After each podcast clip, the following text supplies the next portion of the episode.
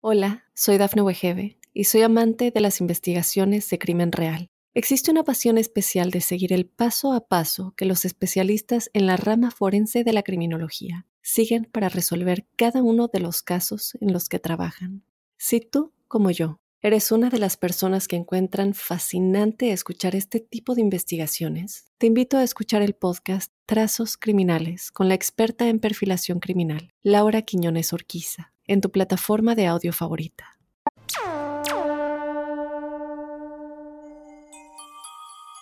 Hola, ¿cómo están? Bienvenidos al episodio número 12 de La Huella OVNI.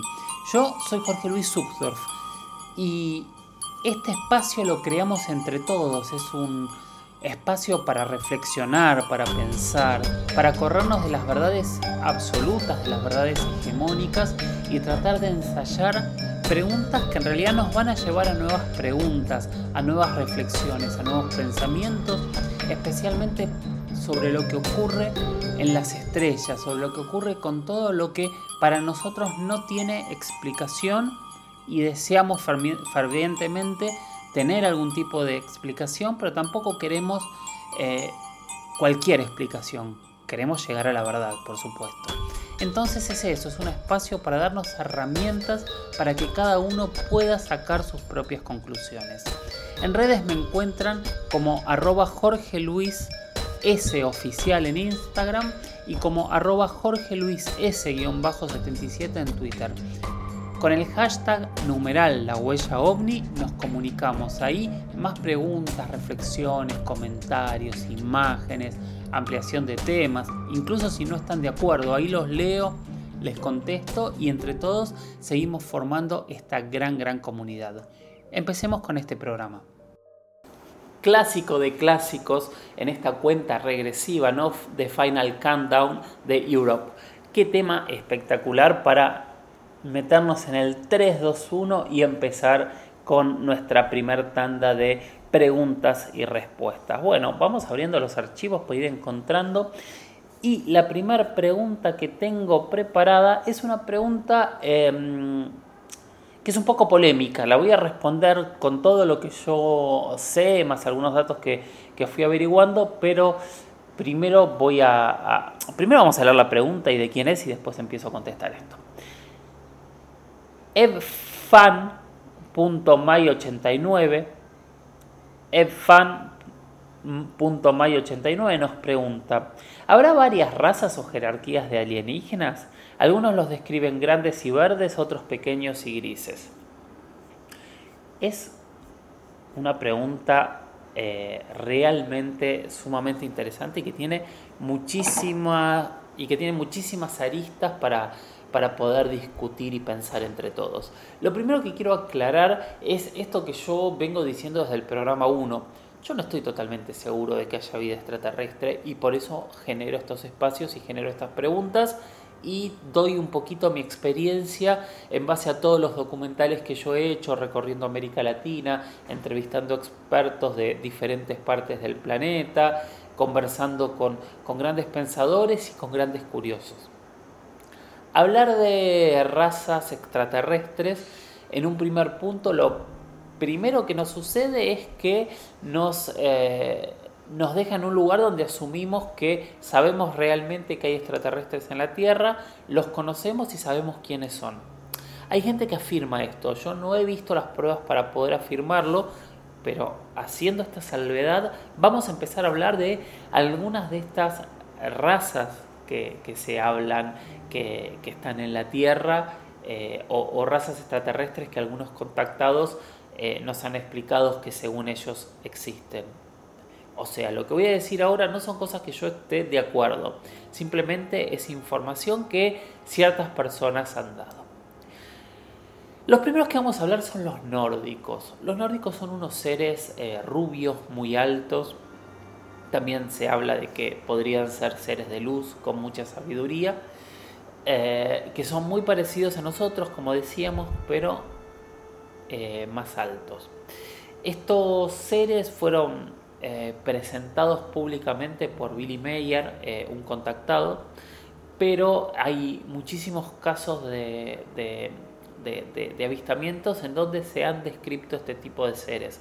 Yo recuerdo uno de los casos que de hoy me volvieron a preguntar, ya hablé la semana pasada y vamos a ampliar, pero Belaide, que fue la médica que curó a los quemados en Isla Colares en Brasil, cuando yo la entrevistaba, ella me contó una situación que quedó fuera del relato nuestro, que ella uno de esos días mientras estaba curando a los quemados de Isla Colares en Brasil en la década del 70, vio una nave que bajaba sobre su auto y dentro de la nave ella comenta, de hecho me lo comentó a mí, que vio unos seres rubios muy altos manejando eh, o piloteando o estando dentro de, de, estas, de esta enorme nave.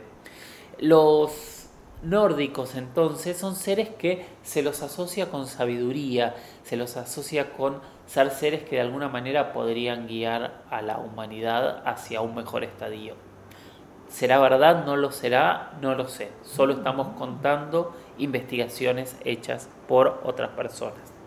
Los pleyedianos también, que obviamente vienen de, las Pléyades, eh, son otro tipo de seres de luz altamente evolucionados y espirituales, de alguna manera también estarían relacionados con, los nórdicos. De hecho, algunos de estos estudiosos hablan de que los nórdicos son parte de los pleyedianos. Eh, y son estos seres de luz también muy altos que estarían eh, aquí en la Tierra. Algunos los dividen nórdicos por un lado, pleyadianos por otro, eh, otros los toman como parte de, la misma raza. También se habla de los andromedanos,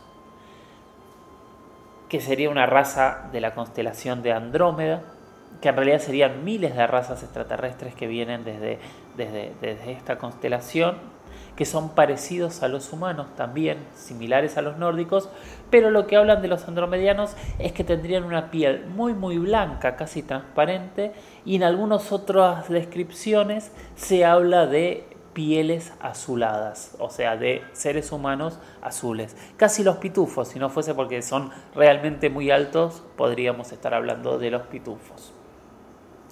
Otra de las razas es los Anunnaki. Los Anunnaki eh, en realidad son, un, son dioses sumerios, o sea, son dioses de la primera civilización que tuvo escritura en la Tierra hace 6.000 años, o sea, en el 4000 antes de Cristo, es el momento donde empieza la historia, y los Anunnaki tendrían, eh, serían una raza eh, con formas de animales de alguna manera, que eh, habrían llegado, según se dice, de Niburu. Niburu es eh, aquel famoso planeta X, el planeta extra del sistema solar, que hay mucha gente que afirma al día de hoy todavía que existe y que tiene una gran interrelación con eh, nuestra Tierra, pero como tiene una órbita tan tan grande alrededor del Sol, faltaría muchísimo, muchísimo tiempo para este, poder verlo y hace mucho que no se lo vio. De ahí podrían venir esta, esta raza que son los Anunnakis y que un poco lo que hablan los, este tipo de investigadores es que los Anunnakis habrían realizado algún tipo de experimento antes del Homo sapiens y que son los verdaderos creadores del ser humano y de nuestra civilización. Hemos hablado, creo yo, de dioses y de cómo los en todas las religiones hay dioses que vienen de las estrellas, nos crean y nos dan tecnología y cultura. Bueno, ese es un poco para muchos de, estos este, investigadores eh, eh, la función que han realizado los Anunnakis en la Tierra. Hay un montón más, nos quedan hablar de los grises, nos quedan hablar de los reptilianos, pero me parece que como primer tema para seguir hablando en otro momento podemos seguir conversando de los reptilianos. Igual ya hemos hablado de los grises, aún no los hemos tocado, pero ya hablaremos también de ellos.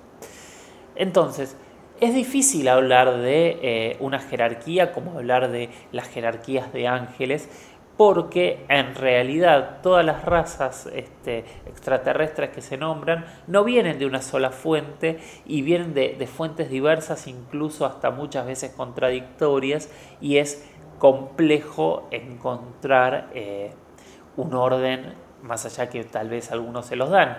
La diferencia de orden que sí existe es algunas de estas razas vendrían a dominarnos, otras a crearnos y otras a ayudarnos.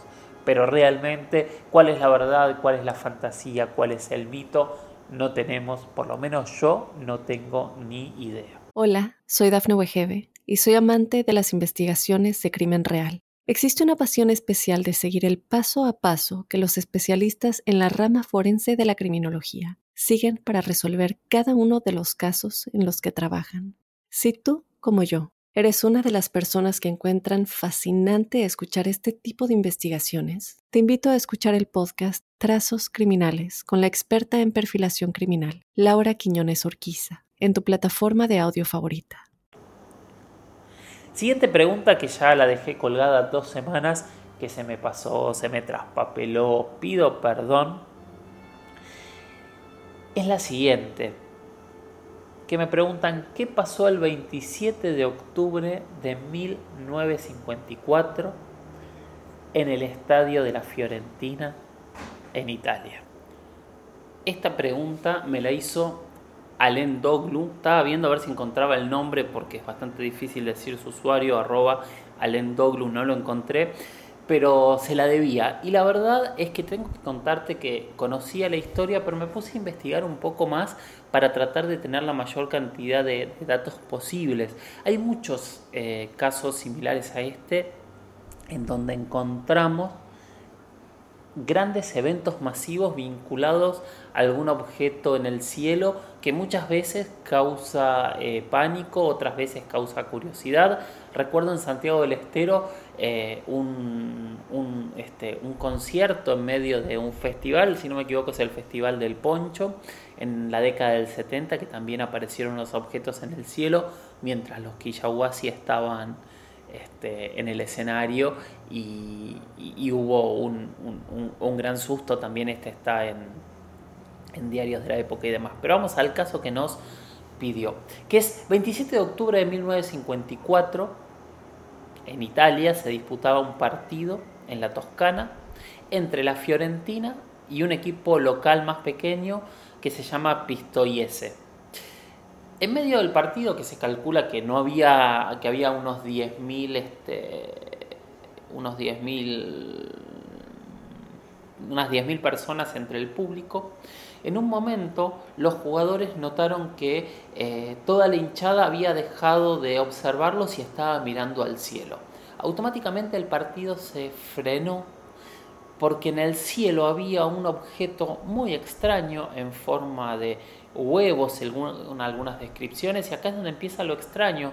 Hay relatos de gente que dice que iba muy rápido, otros que iba extremadamente despacio, otros que combinaba la velocidad y, la lentitud. La cuestión es que en lo que todos coincidieron, incluso los diarios de la época y demás, es que apareció un objeto en el cielo que generó caos, pánico, que todos se asustaron y que a partir de ahí lo más interesante es que el árbitro decidió suspender el partido. Y al día siguiente, esta noticia fue tapa de diarios de toda Europa. Al día de hoy nadie sabe qué fue realmente lo que ocurrió en este partido de la Fiorentina, pero sí este, hay suficiente información para contar que lo que sí ocurrió ese día es que eh, un ovni visitó un estadio de fútbol y generó uno de los caos más complejos que se dieron hasta el día de hoy. Casi 50 años, más de 50 años. Yo no sé contar, ese es un problema enorme. Más de 50 años después. Espero que eh, haber respondido en parte esta pregunta. La verdad que es un caso para tratar de encontrar, a ver si queda algún testigo vivo, de, tratar de hacer un gran documental, porque es un tema súper increíble y hay una cantidad de pruebas que llaman la atención. Y hay sí muchísimos casos y videos de esferas. De hecho, si alguno tiene alguno que quiera publicar como para buscar ejemplos, busquemos casos de esferas y pongámoslas en, en Twitter con el hashtag la huella ovni a ver qué es lo que encontramos y qué es lo que hay. Bien, tercera y última pregunta de esta primera parte. Hablamos de Salta, hablamos de Capilla del Señor en su momento, hablamos de Victoria Entre Ríos, como algunos de los lugares donde eh, se genera mayor cantidad de avistajes en nuestro país. En nuestro país hablamos por quien escucha fuera de Argentina, estamos hablando de Argentina. Y hay una pregunta que no tengo de quién es y pido disculpas, pero seguramente en mi otro archivo sí lo tengo, porque tengo dos archivos abiertos, que es Kenichi, arroba Kenichi, guion bajo, Ino con H, dice, ajá, no es Kenichi el que hace esta pregunta, a ver quién es el que hace la pregunta de Cachi. Aquí está Sebas, arroba Sebas Mauro, perdón Sebas Mauro, arroba Sebas Mauro pregunta, en Cachi Salta hay un omnipuerto, no pude visitarlo, pero por lo que sé es de alguien que aseguró tener contactos y luego se fue. No era una persona del lugar, sino un foráneo, que pasó allí unos años, pero creo que en contactos con pueblos originarios. Gente de conciencia alta, dice Sebas para... Bien.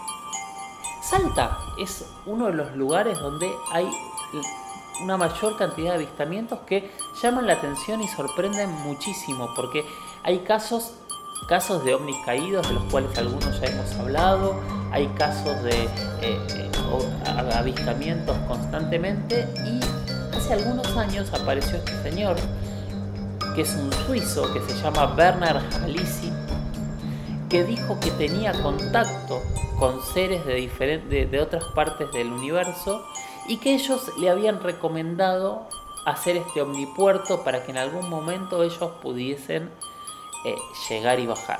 La realidad es que empezó a construirlo en el año 2008, después desapareció algunos años, nadie sabe dónde estaba y finalmente en el año 2012 lo terminó. Hoy es eh, un, atractivo turístico de Cachi. Cachi es un, pueblo de montaña hermoso, muy colonial, con piedras, eh, un pueblo típico, típico de, esa región de, de Salta. Y muy cerca del pueblo está este omnipuerto que es una especie de estrella blanca de 36 puntas que tiene unos 48 metros de diámetro y está acompañado de otros objetos alrededor. Lo que en su momento afirmó este contactado o este declarado contactado fue que en algún momento en este lugar bajaría algún tipo de nave espacial. No lo sabemos, hasta el día de hoy ese objeto sigue eh, instalado allí en Cachi, hoy es eh, uno de los atractivos turísticos de la zona. Y es una de estas grandes preguntas, al igual que, que, el mirador de ovnis que se hizo en las ovejas en Neuquén, al igual que, eh, que todo lo que ocurre alrededor del Uritorco y de Capilla del Monte, alrededor de lo que ocurre en la laguna eh, del pescado en, en Victoria. Son muchos lugares donde ocurren cosas que no tenemos explicación y hay personas intentando darnos algún tipo de explicación de qué es lo que está ocurriendo en estos lugares. Bien, vamos a ir al segundo tema. Siguiente pregunta. Es de Kenichi, ahora sí, arroba Kenichi, guion bajo, con H, arroba Kenichi, guion bajo, con H, que dice, me gustaría que hables de Operación Platillo y del comandante Holanda. La semana pasada justamente estuvimos tocando parte del tema de Operación Platillo, Operación Prato, Chupa Chupa, con todos estos nombres si empiezan a googlear van a encontrar muchísimo, muchísimo material. De hecho hay en las redes un documental mío que yo hice, yo estuve en el lugar, estuve en esta isla que en 1977 eh, es una isla muy chiquitita, muy pequeña en medio del Amazonas, a unos 130 kilómetros de la ciudad de Belém do Pará, en el estado de Pará, en el norte de, Brasil. Allá estos pescadores empezaron a denunciar que unas luces aparecían en el cielo, los paralizaban y les sacaban una, una gota de sangre. Bien, todo esto ya lo contamos cuando hablamos la semana pasada de eh, ovnis belicosos u ataques. Pero hoy lo que me pregunta eh, Kenichi, Kenichi era, Kenichi, es que hable de el comandante de la Operación Prato. El comandante de la Operación Prato fue Holanda Lima. Holanda Lima eh, fue un militar que con el tiempo se supo que ya había tenido algún tipo de experiencias extrañas, un tanto paranormales, pero que fue el responsable por parte de la Fuerza Aérea de Brasil de investigar qué es lo que estaba ocurriendo en la isla de Colares, en Isla Colares. Así que fue el que dirigió durante muchos meses toda la investigación desde las playas de la isla, intentando grabar, filmar eh, y comprender qué era lo que ocurría. Según se dijo y después se comprobó, eh, ellos lograron tomar muchísimas fotos, lograron realizar muchísimas entrevistas con los testigos e incluso habrían logrado filmar algunos de estos objetos. Los objetos están, ahora vamos a ir poniendo algunas de las fotos de los objetos para que vean las luces este, que, han sacado y van a ver que las fotos tienen como el, reverso donde tienen eh, las, marcas de, la Fuerza Aérea que dan la veracidad de, de estas fotos. No significa que sean extraterrestres para ellos, simplemente que eh, realmente fueron tomadas durante esta investigación. Bien, como yo les contaba, sorprendentemente un día la operación Prato se levantó. Se fueron los militares de la isla y nunca más se supo qué había ocurrido. Sabemos que tiempo después Holanda Lima se retiró del ejército y según él mismo contó, siguió investigando eh, temas ufológicos de manera independiente. Hola, soy Dafne Wegebe y soy amante de las investigaciones de crimen real. Existe una pasión especial de seguir el paso a paso que los especialistas en la rama forense de la criminología siguen para resolver cada uno de los casos en los que trabajan. Si tú, como yo, eres una de las personas que encuentran fascinante escuchar este tipo de investigaciones, te invito a escuchar el podcast Trazos Criminales con la experta en perfilación criminal, Laura Quiñones Orquiza, en tu plataforma de audio favorita. Todo fue normal y nunca más se supo nada de la Operación Prato hasta que años después Holanda Lima decidió dar una entrevista con Ademar Shebaer en la revista UFO. En esa entrevista, por primera vez, Holanda Lima confirmó lo que todos suponían, que él había estado a cargo de esa operación.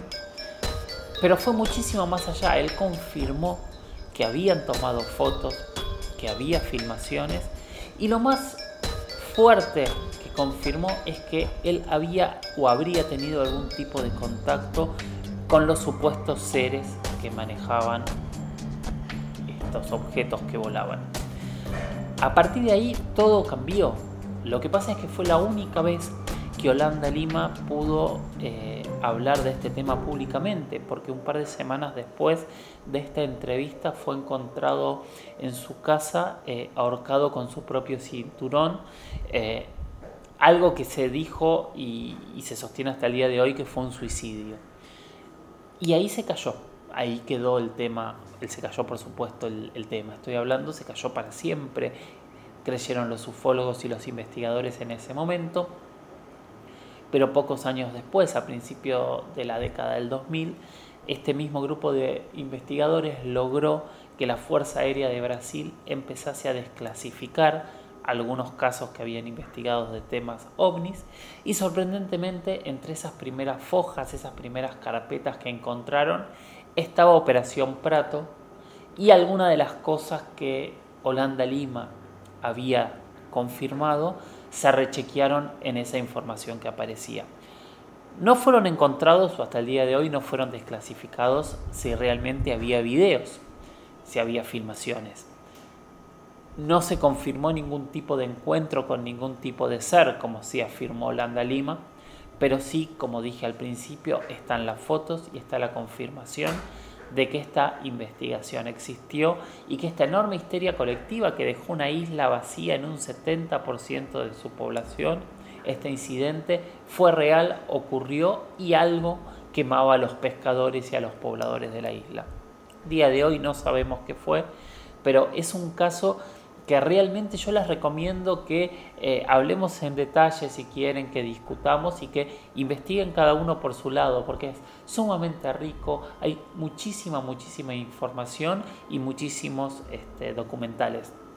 En lo personal, por supuesto, les recomiendo el mío, que es el capítulo 10 de la primera temporada de Contacto Extraterrestre, OVNIs y Ataques.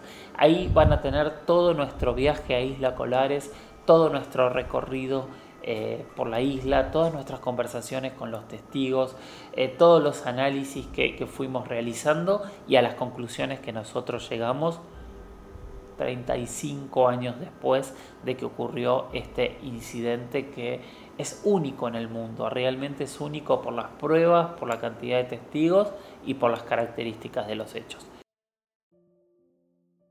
Gracias por haber participado del episodio número 12 de la huella ovni. Gracias por estar ahí, por entre todos crear este, este formato, este programa, eh, este espacio para reflexionar, para pensar, para intentar llegar todos juntos a diferentes conclusiones, no casarnos con verdades absolutas, no casarnos con verdades hegemónicas. A mí me encuentran en redes, en Instagram soy arroba Jorge y en Twitter soy arroba Jorge Luis S 77 hashtag numeral la huella ovni, ahí nos comunicamos. Gracias por estar y sigan mirando al cielo, sigan preguntándose qué es lo que hay, sigan aceptando que no tenemos respuestas, tenemos preguntas y tal vez de esa manera algún día vamos a poder llegar a las conclusiones definitivas. Gracias por estar del otro lado. Hasta la próxima. Chau chau.